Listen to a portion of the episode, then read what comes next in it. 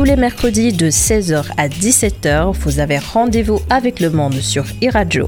Diplomatie, votre émission dédiée à la géopolitique et aux relations internationales, passe au crible l'actualité internationale avec des experts de premier plan intervenant dans divers domaines et dont l'expertise n'est plus approuvée. Diplomatie, c'est la tribune des hommes et des femmes qui font bouger le monde de par leurs positions et actions de tous les jours Économie, politique, culture, environnement, santé, sport, votre rendez-vous des nouvelles du monde décrypte tout. Diplomatie, c'est tous les mercredis de 16h à 17h sur iRadio avec Mme Abdou Kassé. 13 ans, jour pour jour après le massacre au stade du 28 septembre, les responsables présumés de cette tragédie font face à la justice guinéenne. L'ancien chef de la transition militaire, Moussa Dadis Kamara, et plusieurs de ses co-accusés ont été placés sous mandat de dépôt hier. Le procès tant attendu par les victimes et les parties civiles s'est ouvert ce 28 septembre à Conakry dans un tribunal spécialement construit pour l'occasion. Bien retour en 2009, des centaines de Guinéens s'étaient rassemblés pacifiquement le 28 septembre de cette année-là au stade de Conakry pour dissuader le chef de la transition à l'époque de se présenter à l'élection présidentielle de janvier 2010. La manifestation interdite par le capitaine Dadis Kamara a été brutalement réprimée dans le sang par ces hommes. Ils sont entrés dans l'enceinte bouclé les accès et ouvert le feu sans discrimination sur la foule, tir à bout portant, coup de machette, viol collectif, une violence inouïe qui aura fait au moins 156 morts, 109 femmes violées et 1500 blessés. Les exactions sont constitutives de crimes contre l'humanité selon un rapport de la commission d'enquête internationale. Ce procès inédit qui pourrait durer plusieurs mois est vu comme une lueur d'espoir par les victimes et leurs familles. Bonjour à toutes et à tous et bienvenue sur e-radio. Diplomatie en première loge dans la salle d'audience de ce tribunal spécial reçoit à ses côtés deux fils de la Guinée pour évoquer les enjeux de ce procès.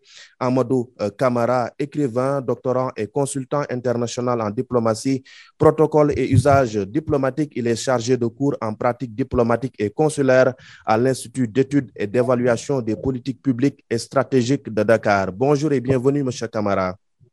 Bonjour, monsieur. Notre second invité en ligne de Conakry est Habib Marwan Kamara, analyste politique, chroniqueur au groupe Joma Media et administrateur général du site d'information Le Révélateur 224.com. Bonjour à vous, Habib Marwan Kamara. Oui, bonjour. Bonjour à vos auditeurs. Merci et bienvenue. Le procès du 28 septembre s'est ouvert donc ce matin à Conakry. Déjà la veille, le principal mis en cause, Moussa Dadis Kamara, chef de l'État d'alors, et plusieurs de ses co-accusés ont été placés sous mandat de dépôt. Ils sont 11 au total. D'abord, quel sentiment se dégage en vous en ce jour euh, symbolique, Habib Marwan Kamara euh, Merci de cette opportunité. Euh, il faut rappeler que euh, c'était euh, 28 septembre 2009, à l'appel euh, de la classe politique, les citoyens guinéens qui euh, se reconnaissaient dans ce mode demandé alors dirigé par le capitaine Moussa Dadis Kamara sous la bannière CNRD, Comité national pour le redressement et le développement. Donc, euh, à ce jour, comme vous l'avez euh, décrit tout à l'heure, à l'entame euh, de cette présentation, le pays a enregistré plus de 157 morts de personnes violées, des personnes disparues, selon un rapport officiel publié par les Nations Unies. 13 années d'attente après, 13 années de, souffrance dans l'âme pour les familles de victimes, 13 années dans la douleur pour les âmes qui ont été emportées dans ces violents massacres. Je pense que c'est un sentiment euh, d'espoir, de justice qui euh, à moi. Donc, ce sentiment d'espoir, de justice euh, qui renaît dans tout le pays et qui, aujourd'hui, heureusement, commence à donner une certaine lueur d'espoir pour ces nombreuses familles de victimes, pour euh, ces victimes qui ont été arrachées euh, à la fleur de l'âge. Donc, je pense que euh, c'est un début qui, qui s'annonce pour le pays parce qu'il faut le rappeler, c'est une première expérience pour la Guinée de connaître de telles exactions et c'est une première pour le pays aussi de pouvoir organiser un procès mmh. qui va quand même mettre la lumière sur tous ces cas de tuerie, sur tous ces cas de, de violation grave des droits humains. Donc, cette belle expérience, je pense qu'elle ne va pas se solder par euh, des échecs euh, qui euh, viendront saper certainement l'espoir qui commence à couvrir et qui commence à, à, caractériser chacun dans le pays. Donc, c'est ce sentiment de justice, c'est ce sentiment d'espoir, c'est ce sentiment de justice retrouvée mm. qui renaît à moi aujourd'hui, en ce 28 septembre, qui marque le jour d'ouverture officielle du procès. Très bien. Amadou Kamara, 13 ans après cette tragédie, est-ce qu'on peut dire que les survivants de ce massacre et les familles des victimes aperçoivent enfin le bout du tunnel juridique? Euh, je, pense, je pense que c'est ce sentiment aujourd'hui que peut-être le peuple de Guinée peut manifester ou, si vous voulez, les parents des victimes peuvent ressentir, d'autant plus que si nous convoquons un tout petit peu l'histoire contemporaine de la Guinée, nous nous rendons à l'évidence que c'est cette histoire-là qui a cohabité de manière permanente avec l'injustice. Donc, euh, l'ouverture de ces procès tant attendus, comme je disais tantôt par les parents des victimes de, cette tragédie, constitue une occasion à la fois pour la justice guinéenne de corriger son image, mais aussi sa réputation, qui ont longuement été ternies par les pratiques anciennes. Il faut aussi mentionner que ce procès est également une occasion pour l'appareil judiciaire guinéen de gagner non seulement la confiance du peuple, mais aussi celle des institutions internationales, parce que mm. ce pays a la réputation d'un rogue state. C'est en fait une occasion pour les accusés de démontrer leur innocence, non seulement, mais aussi laver leur honneur. Donc, en un mot, avec ce procès, c'est l'histoire qui s'écrit au présent et donc, la juridiction guinéenne doit percevoir cette épreuve-là comme un défi qu'elle doit impérativement relever pour le bonheur de ce peuple désabusé. Donc, euh, euh, je pense que c'est un moment inédit, comme disait tantôt mon frère euh, Camara, un moment tant attendu parce que la date du 28 septembre, souvent j'aime dire, c'est dans l'histoire contemporaine de la Guinée, c'est une date qui est devenue une date controverse, d'autant plus que si hier c'était une date qui fêtait euh, cette histoire de fierté, ce, cette histoire d'une Guinée qui marchait vers l'indépendance, aujourd'hui il est tout à fait euh, normal que d'une part une, une, couche de la composante de la société guinéenne célèbre cette date d'une autre manière et une autre perçoit cette date comme euh, symbole de deuil.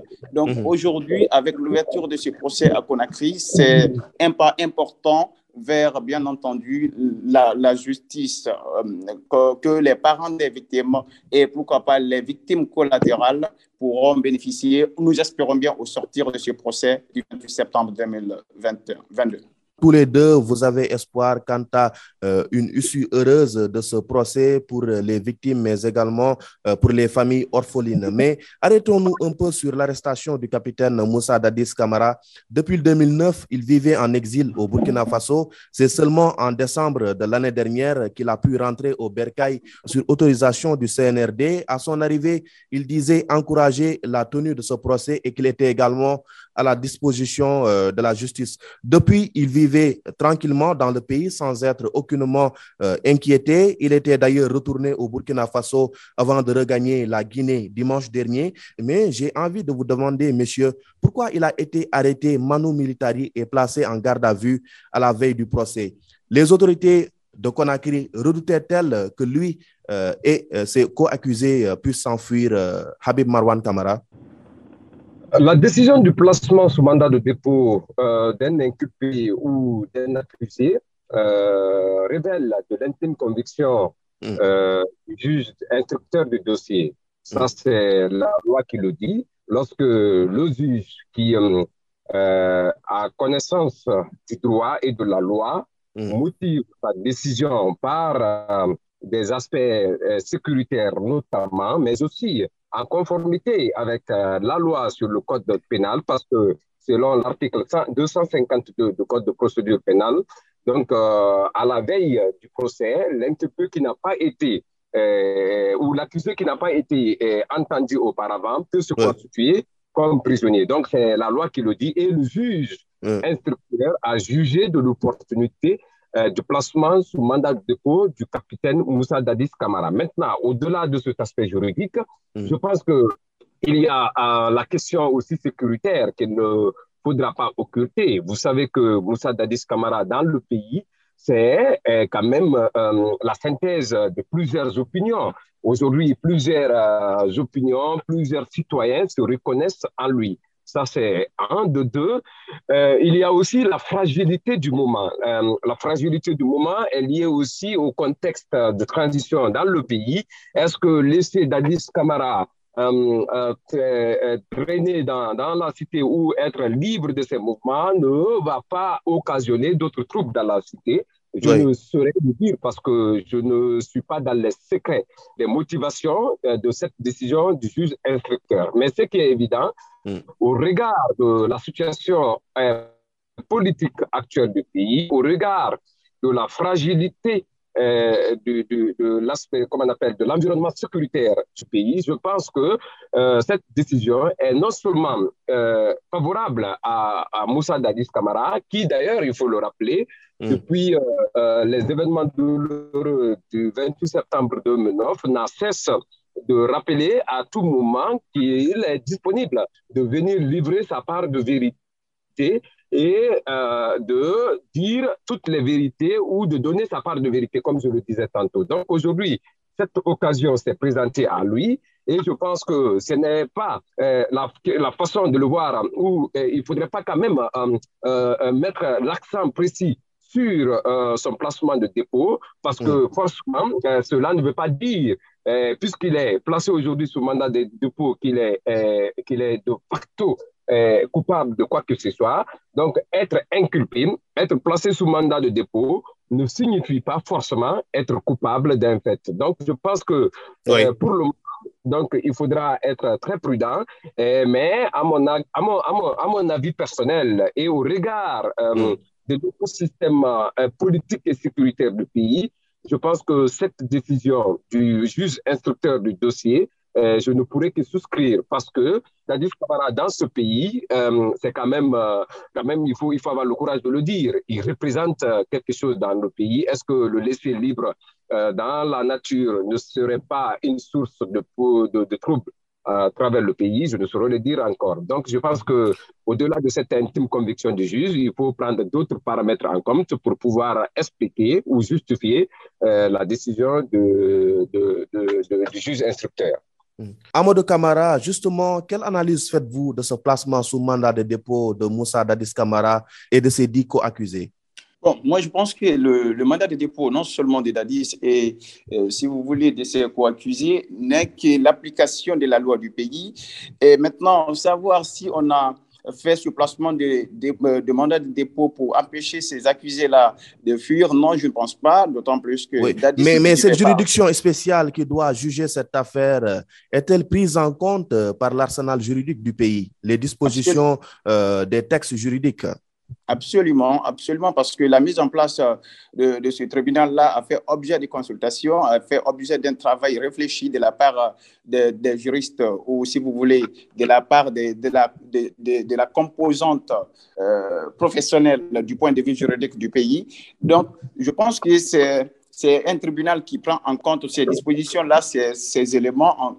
Donc, euh, la, la, mise en place du, non seulement des DADIS, mais aussi euh, de ces co-accusés n'avait absolument pas pour objectif de les empêcher de fuir le pays, d'autant plus que Dadis, d'ailleurs, a posé un acte fort. Il ne vivait pas en Guinée depuis 2009-2010. Donc, le fait de quitter le, euh, le Burkina Faso pour Conakry constitue vraiment l'expression de confiance qu'il porte à l'égard de la justice de son pays, mais mm. également tout à l'heure, mon ami euh, Marwan mentionnait, Dadis, euh, très souvent dans ses différentes sorties, il exprime, euh, si vous voulez, son impatience d'affronter la justice de son pays, non seulement pour démontrer son innocence, mais également laver son honneur, parce que Dadis, quoi qu'on dise, il mm. est, il est aujourd'hui l'incarnation de quelque chose en Guinée, il, symbolise quelque chose en Guinée. Donc, mm. et il tient à ce que la justice soit faite au même titre que les parents de ces, des victimes de cette tragédie-là. Donc, aujourd'hui, la la mise ou le placement de, euh, mandat de dépôt à l'égard des Dadis et de ses co-accusés n'est que l'application, comme je disais tantôt, de des, lois du pays. Hmm. Euh, ces événements tragiques ont tout de même euh, décimé l'avenir de plusieurs dizaines de victimes. Les femmes violées vivent toujours avec le traumatisme de ce jour-là. Certaines ont été rejetées par leurs proches, d'autres également s'en sont sorties avec des grossesses indésirées. Euh, comment faire pour identifier les militaires auteurs de ces sévices sexuels, Amadou Camara, au-delà de leurs commanditaires qui ont été arrêtés? Alors, je pense que le gros du boulot reviendra justement à cette équipe-là, mais il y a un pas important qui est franchi, le fait déjà d'identifier un certain nombre de personnes mm. qui, feront leur comparution aujourd'hui devant, si vous voulez, euh, euh, ce tribunal-là spécial donc, à travers l'évolution, si vous voulez, de, ce procès, on aura encore beaucoup d'autres surprises qui, qui, seront mises à la disposition, si vous voulez, euh, mm. du peuple de Guinée. Donc, à travers l'évolution de ce procès, beaucoup d'autres personnes qui aujourd'hui sont libérées, euh, euh, montent et descendent, si vous voulez, en Guinée, seront inculpées aussi, seront accusées et ils feront leur comparution pour venir se justifier et donner leur part de vérité dans, ce, dans cet événement du 28 septembre 2009. Euh, sera-t-il facile, selon vous, euh, de mettre la main sur ces coupables anonymes, Habib Marwan Kamara? Euh, Je pense que cela relèvera du travail de la justice. À partir du moment où aujourd'hui le dossier est judiciarisé et aujourd'hui le fondement même de l'espoir ou l'espoir sur lequel aujourd'hui toutes les victimes fondent leur espérance, c'est que ce dossier puisse aboutir à la manifestation de la vérité, à ce qu'il y ait euh, non seulement cette manifestation de la vérité, à ce que la justice soit rendue, en même temps qu'il y ait subi, mais aussi qu'il y ait aussi des garanties de non-répétition. Et vous savez, aujourd'hui, c'est d'essayer mm en quelque sorte de, finir avec ce dossier qui n'a que trop duré. Et je pense que euh, tous les moyens sont mis aujourd'hui à la disposition de la justice guinéenne afin euh, de, faire triompher la vérité dans ce dossier. Maintenant, on peut avoir de nouveaux accusés, on peut avoir de nouvelles comparaisons, ce n'est pas parce qu'il y a eu ces 12 inculpés ou ces 12 inculpations pour dire que certainement que tout est clos. Non, le dossier peut évoluer. Soit les personnes inculpées peuvent être disculpées mm. ou ils peuvent, leur inculpation pourrait être prouvée. Donc, euh, euh, ils pourraient aboutir à ce qu'on sait tous des sanctions et des condamnations. Mm. La liaison n'est pas des meilleures avec Habib Marwan euh, Kamara. Nous allons revenir à vous. Dans cette affaire, le régime d'Alpha Condé est accusé d'inertie. L'ex-président, une fois au pouvoir, a fait confiance à des responsables de la transition incriminés dans ces tueries de masse jusqu'à sa destitution le 5 septembre 2021 par les hommes du colonel Mamadi Doumbia. D'aucuns estiment qu'Alpha Condé ne voulait pas que son règne soit perturbé par ces histoires de justice, même si c'était le cas. Euh, pensez-vous qu'il a une responsabilité euh, dedans, Amadou Kamara? Donc aujourd'hui, on ne peut pas se permettre de porter une accusation gratuite à l'égard de, de quelqu'un ou à l'égard de qui que ce soit. Mm. C'est bien entendu l'évolution du procès qui va démontrer qui a une part de responsabilité dans mm. cette tragédie et qui ne l'a pas. Donc aujourd'hui, certes, beaucoup reprochent euh, au régime Alpha Condé euh, de son indifférence vis-à-vis de la tenue de ce procès-là, alors que ce procès tenait à cœur le peuple de Guinée. Le peuple de Guinée vraiment s'impatientait pour euh, assister à ce genre de moments, à ce genre d'événements, parce que c'est un, événement qui ne cesse de traumatiser encore ou qui ne cesse d'enrichir, si vous voulez, l'histoire euh, cette facette noire de l'histoire contemporaine de Guinée. Alors, est-ce Alpha Condé a une part de, responsabilité dans cette tragédie? Je ne saurais le dire avec certitude, d'autant plus que euh, c'est un travail euh, de longue haleine. Mais son régime est accusé surtout d'inertie, de n'avoir pas fait grand-chose pour qu'il y ait justice.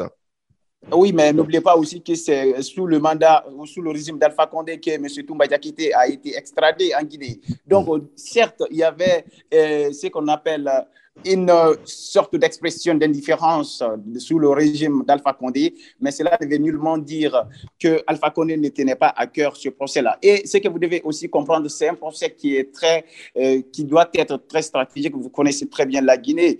Et, qui risque d'être, et qui risque d'être long également long non seulement, mais ce mm. que vous devez aussi comprendre, la Guinée est un pays qui, qui a un tissu social très fragilisé.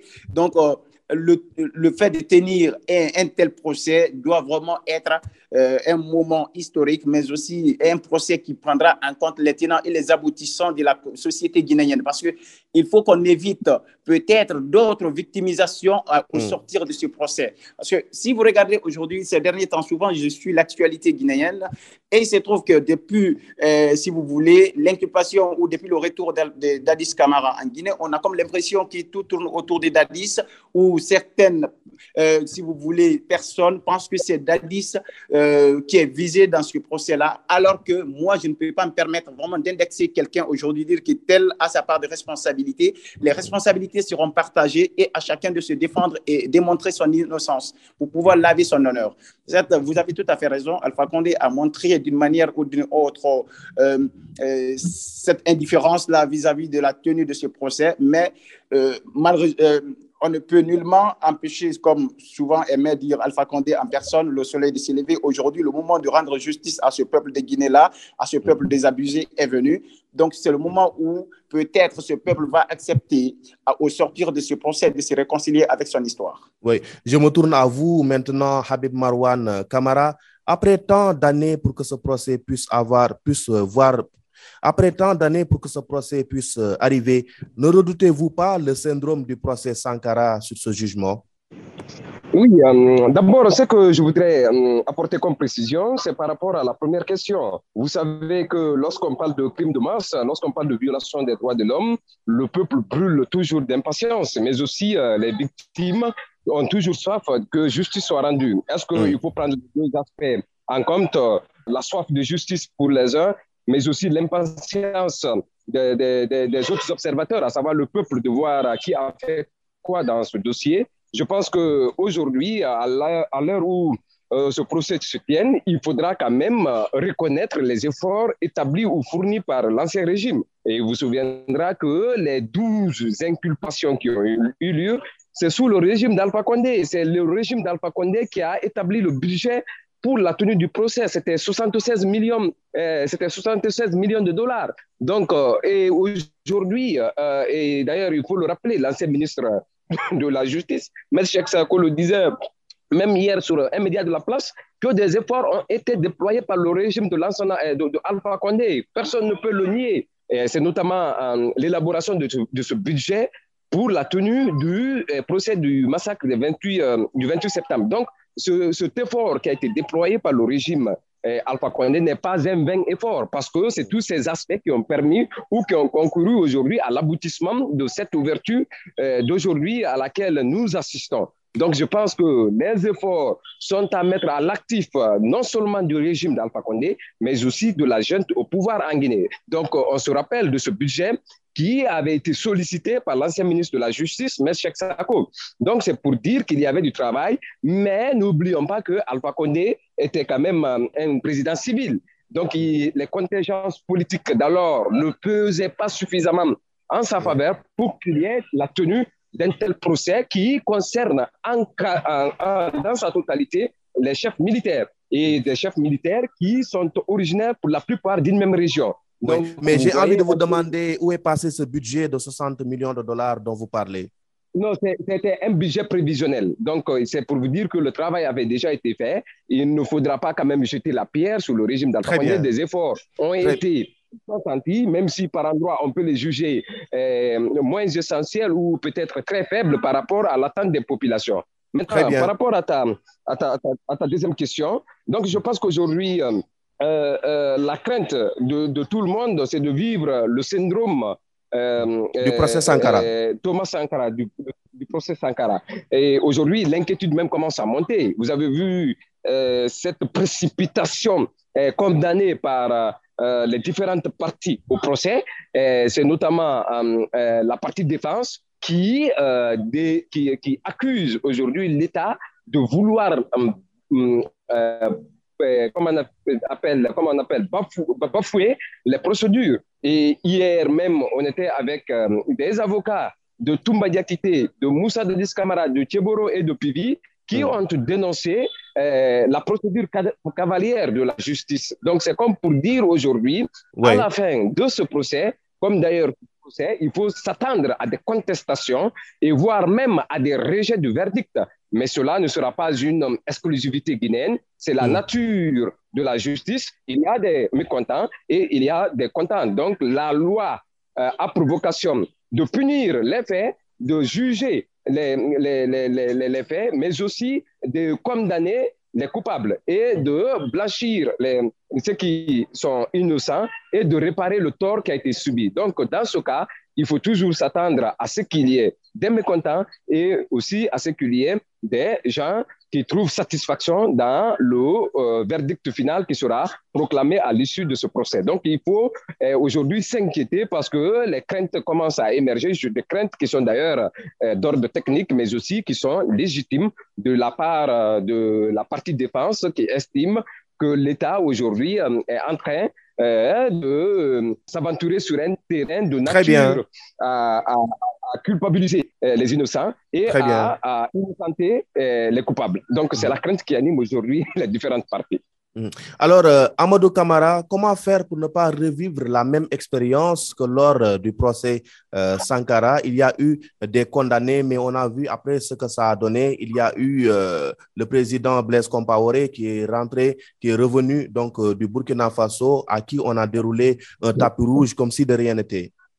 Non, mais ce qu'on doit comprendre, le procès déjà, dès qu'on parle du procès, on doit comprendre qu'à l'issue du procès, il y aura euh, une partie mécontente et l'autre partie satisfaite.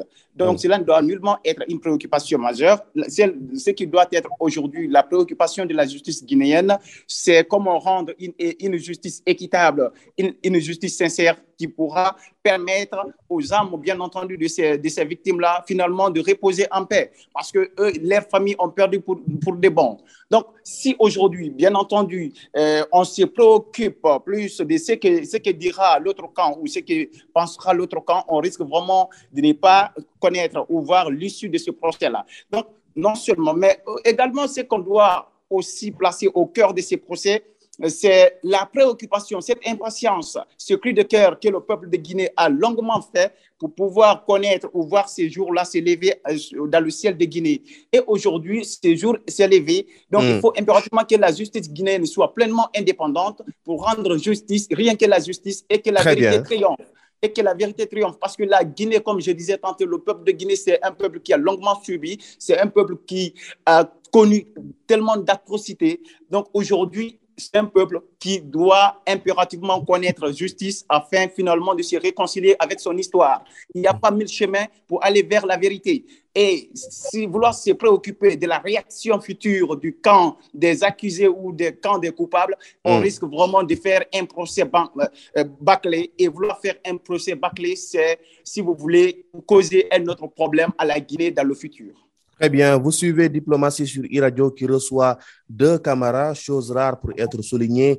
D'abord, Amadou Kamara, écrivain, doctorant et consultant international en diplomatie, protocole et usage diplomatique. Il est chargé de cours en pratique diplomatique et consulaire à l'Institut d'études et d'évaluation des politiques publiques et stratégiques de Dakar. Et Habib Marwan Kamara, analyste politique, chroniqueur au groupe Joma Media et administrateur général du site d'information Le Révélateur 224.com. Messieurs, ce procès a éclipsé un autre événement important qui a eu lieu euh, ce même jour, nous sommes le 28 septembre 1958. La Guinée venait de dire non au général de Gaulle et obtenait son indépendance quatre jours plus tard, le 2 octobre. Après 64 ans d'indépendance, le bilan n'est pas fameux, pour ne pas dire euh, reluisant. Des coups d'État et une instabilité politique à répétition, bradage des ressources naturelles et minières du pays, corruption, malgouvernance, les mots dont souffre la Guinée sont légion. Un nouveau départ est-il possible, Habib Marwan Kamara? Vous savez, dans la marche des nations, euh, chose d'ailleurs qui est dans l'ordre naturel des choses, il y a des péripéties, il y a des hauts, il y a des bas. Vous l'avez rappelé, euh, toute nation ne s'est pas euh, faite ou ne s'est pas créée en un seul jour. Comme Dieu n'a pas créé le monde en un seul jour, ou que l'être humain n'a pas été créé en un claquement de doigts. Donc, euh, la vie des nations suit ces différentes étapes, suit le cycle normal ou, et obéit à, la règle naturelle, à l'ordre naturel des choses. 64 ans après, Je pense que la Guinée, comme d'ailleurs toute autre nation du continent africain, on, se précipite vers le développement. On a envie aussi d'être parmi les États émergents. Pour le cas spécifique de la Guinée, je pense que rien n'est perdu et l'espoir devient de plus en plus grand.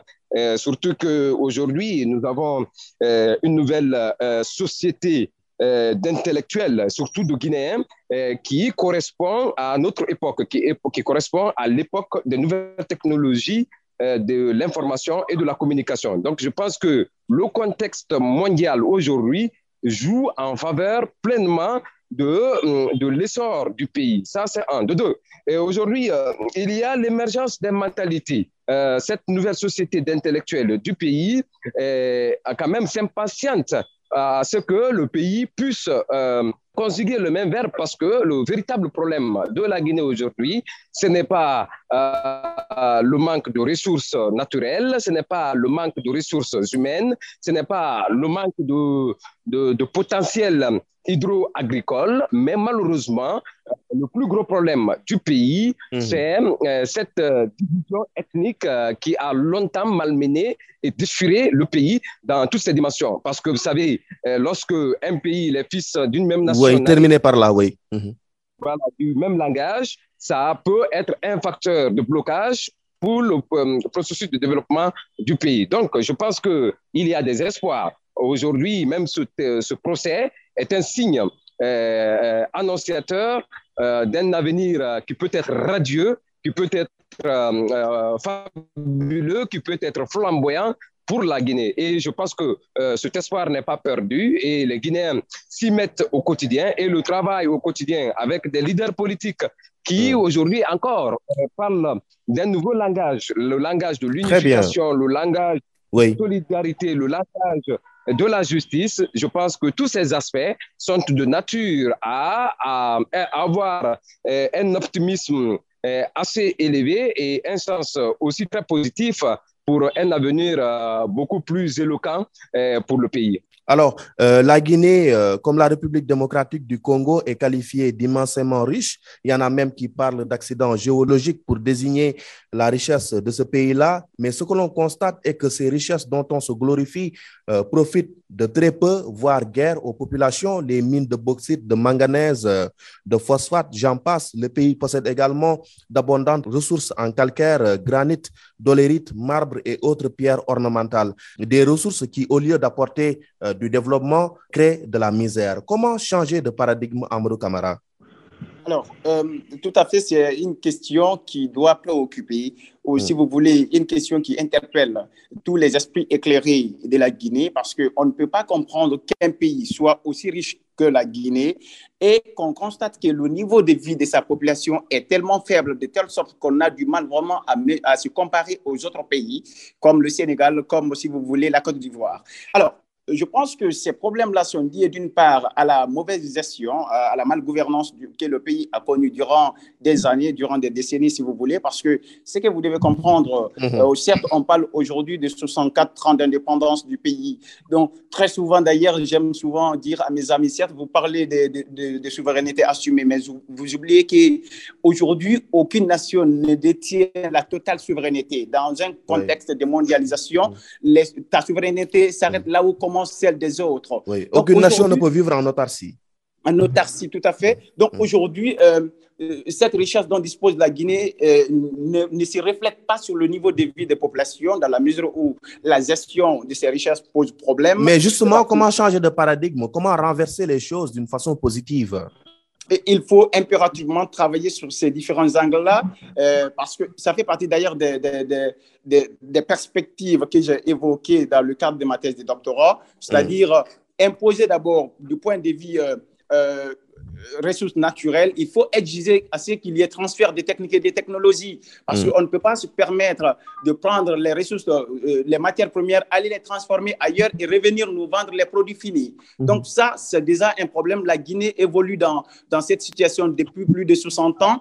Donc il faut maintenant qu'on accepte d'une manière ou d'une autre faire le transfert des techniques et des technologies qui pourra non seulement occasionner la création ou entraîner la création d'emplois pour les Guinéens, mais également impacter le niveau de vie des populations guinéennes par l'accroissement ou par le développement de, de, de, son revenu. Ensuite, la Guinée, à travers le transfert des technologies, pourra avoir d'autres ambitions qui, d'une manière ou d'une autre, pourra permettre au pays aussi de se comparer à d'autres pays de la sous-région comme la Côte d'Ivoire, qui mm. est vachement en, en, avant, comme le Sénégal. Donc, la Guinée aujourd'hui, avec ses richesses naturelles, il suffit de mettre en place une politique adéquate permettant euh, de garantir l'exploitation et l'utilisation euh, euh, efficace de ces ressources-là, parce que, comme disait tantôt mon ami, la Guinée dispose de ressources humaines de qualité. Donc, il suffit juste de mettre en place une politique de suivi, non seulement de l'exploitation de ces ressources naturelles, mais aussi et surtout encourager, euh, si vous voulez, la transformation de ces, de ces matières premières en produits finis sur, sur place. Hum. Cela devrait passer euh, assurément par la révision du code minier, mais également des textes juridiques en vigueur. Et vous, Habib Marwan, quelle solution euh, préconisez-vous? Vous pensez qu'il euh, y a euh, des gens qui ont travaillé suffisamment sur euh, les mécanismes devant aboutir peut-être à une meilleure transformation des ressources du pays? C'est notamment le cas de Bonnie euh, Campbell, euh, cette franco-canadienne qui a fait un excellent ouvrage sur les ressources minières de la Guinée. Et vous savez, elle a même établi la différence entre la Jamaïque, qui, est, qui a la plus mauvaise qualité du minerai d'aluminium dans le monde, mais qui vend son minerai au coût le plus élevé. Malheureusement, la Guinée qui a la meilleure teneur en hmm. qualité euh, du minerai, mais qui, euh, euh, qui, qui, vend cette qualité au prix le plus bas. Aujourd'hui, avec les programmes de la Banque mondiale, à savoir la gouvernance axée sur les résultats, je pense que ce sont des moteurs qui, aujourd'hui, pourront amener le pays à connaître euh, une meilleure transformation de la qualité de vie, mais aussi euh, à pouvoir euh, rehausser le niveau de vie des populations. Mais ce travail ne dépend pas simplement de ces facteurs connus. Je pense qu'il y a d'autres facteurs internes qui euh, euh, peuvent être le soubassement de ce grand travail, c'est la paix. Aujourd'hui, le pays a besoin de paix. Donc, je pense qu'au-delà euh, de toutes ces belles présentations ou de tous ces mécanismes très bien, qui, peuvent, qui, peuvent, nous amener vers un développement, si la paix n'y est pas, je pense qu'il sera très difficile pour le pays d'amorcer un véritable processus. Il faut euh, la paix pour la Guinée afin qu'elle puisse euh, se développer. Vous êtes sur e-radio et vous suivez Diplomatie. Euh, Amadou Kamara, écrivain, doctorant et consultant international en diplomatie, protocole et usage diplomatique, et Habib Marwan Kamara, analyste politique, chroniqueur, sont nos invités. Messieurs, passons au dernier thème de notre émission. En marge de la 77e Assemblée générale des Nations unies, les chefs d'État de la CDAO se sont réunis pour statuer sur la situation politique et institutionnelle en Guinée. Il a été arrêté la prise de sanctions progressives sur des individus et contre le Conseil national du Rassemblement pour le développement, le CNRD. Euh, les chefs d'État reprochent aux militaires de ne pas envisager le retour des civils euh, au gouvernement avant au moins trois ans. À quel genre de sanctions doit-on euh, s'attendre, Kamara Amadou? Alors, euh, d'abord, il est, il est, important de rappeler que les sanctions de la CDAO à l'égard de la Guinée euh, ne sont pas nouvelles, d'autant plus que le pays a été suspendu des instances de prise de décision. On a parlé de nouvelles sanctions progressives qui vont viser des dignitaires du CNRD, mais également des personnalités guinéennes.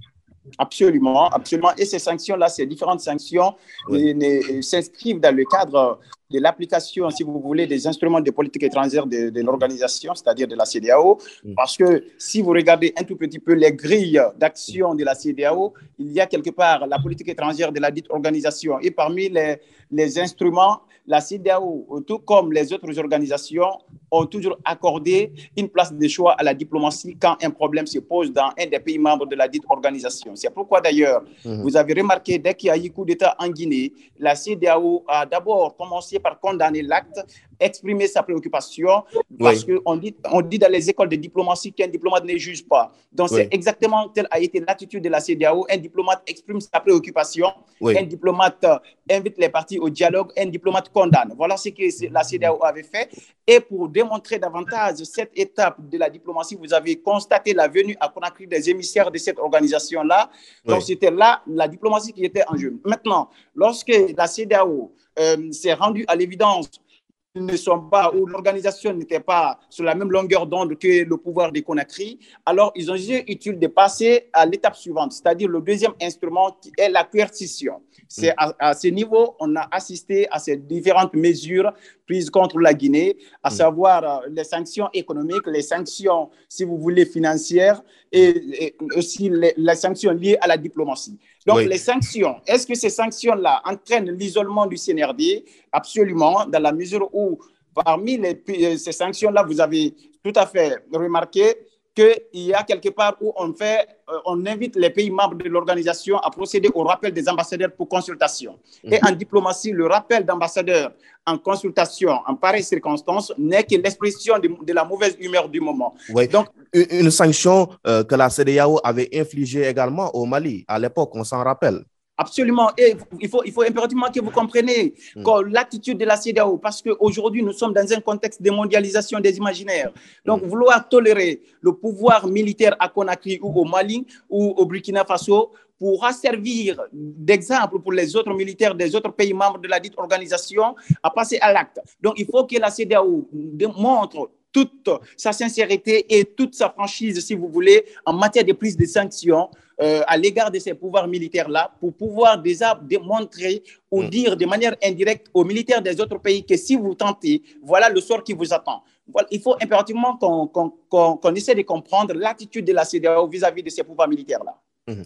Alors, euh, Habib Marwan Kamara, le CNRD a préféré faire la sourde oreille en qualifiant le président en exercice de la CDAO, le Bissau-Guinéen Umaro Sissoko Mbalo de guignol et ses propos de mensonger. La transition guinéenne euh, donne l'impression de ne pas chercher une solution euh, pacifiée avec l'organisation sous-régionale. Jusqu'où cela peut-il aller? Euh, ça dépendra de la volonté de la communauté internationale, euh, tout en respectant le principe de la subsidiarité, mais aussi euh, le principe de non-émission dans les affaires internes d'un État, à vouloir imposer certainement son dictat sur la conduite de la transition en Guinée. Donc, je pense, je ne sais pas dans quelle mesure il pourra y avoir cette belle conciliation entre euh, le principe de la subsidiarité, le principe de non-émission des États, mais aussi la volonté d'appliquer le dictat de la communauté internationale sur la conduite de la transition. Il sera euh, une maxime très difficile à, à concilier, mais je pense qu'il y a nécessité. Oui, mais vous pensez-vous personnellement que la transition doit rester trois ans au pouvoir? Non, je pense qu'il faut, il faut, il faut sortir de cette utopie, il faut sortir de ce rêve fou. On sait que toute transition, euh, comme on le dit euh, pour ceux qui ont euh, dans le monde des transitologues, la transition, c'est une courte période, c'est un court passage d'un état de non-droit vers un état de normalisation, donc vers un état de droit. Et lorsque un régime de transition prend la durée d'un mandat, il y a à craindre. Et on a vu, lorsque les dirigeants on te soif du déméré au pouvoir ou on te soif de confisquer le pouvoir, il s'abrite sur euh, des concepts de nationalisme, mais sur des concepts de souverainisme pour endormir les consciences. Et aujourd'hui, euh, ils ont trouvé que cette recette, euh, cette formule fait recette dans, dans l'espace de la CDAO. Le Mali en a fait l'expérience et ça a donné cette légitimation à outrance des actes de la transition. Aujourd'hui, la Guinée est sur les pas de la transition malienne. Je pense encore une fois de plus, aujourd'hui, les autorités de la transition n'ont pas à gagner en jouant sur la durée de la transition, mais aussi elles auront tout à perdre lorsque ils vont adopter ou elles vont adopter cette posture de rebelle, mais aussi de défiance, parce qu'on sait, comme l'a rappelé tout à l'heure euh, euh, mon cher Camara, euh, nous sommes dans un contexte de mondialisation. Aujourd'hui, aucun pays ne peut évoluer dans l'autarcie et aucun pays ne peut s'émanciper sans les autres. Donc, c'est une euh, communauté nationale, euh, internationale qui est créée aujourd'hui. Donc, chaque État vit dans l'interdépendance, mais aussi vit aux dépens des autres. Merci à vous, Monsieur Camara. Diplomatie est maintenant terminée. Merci bien, Kassé. Merci. Amadou Kamara, doctorant, consultant international en diplomatie, et Habib Marwan Kamara, analyste politique, chroniqueur au groupe Joma Media et administrateur général du site d'information Le Révélateur 224.com. Merci à vous également, chers fidèles auditeurs, de nous avoir suivis. Merci à toute l'équipe technique qui m'a aidé à vous présenter cette émission. Nous vous donnons rendez-vous mercredi prochain sur nos antennes. Excellente suite des programmes sur la radio d'ici et d'ailleurs.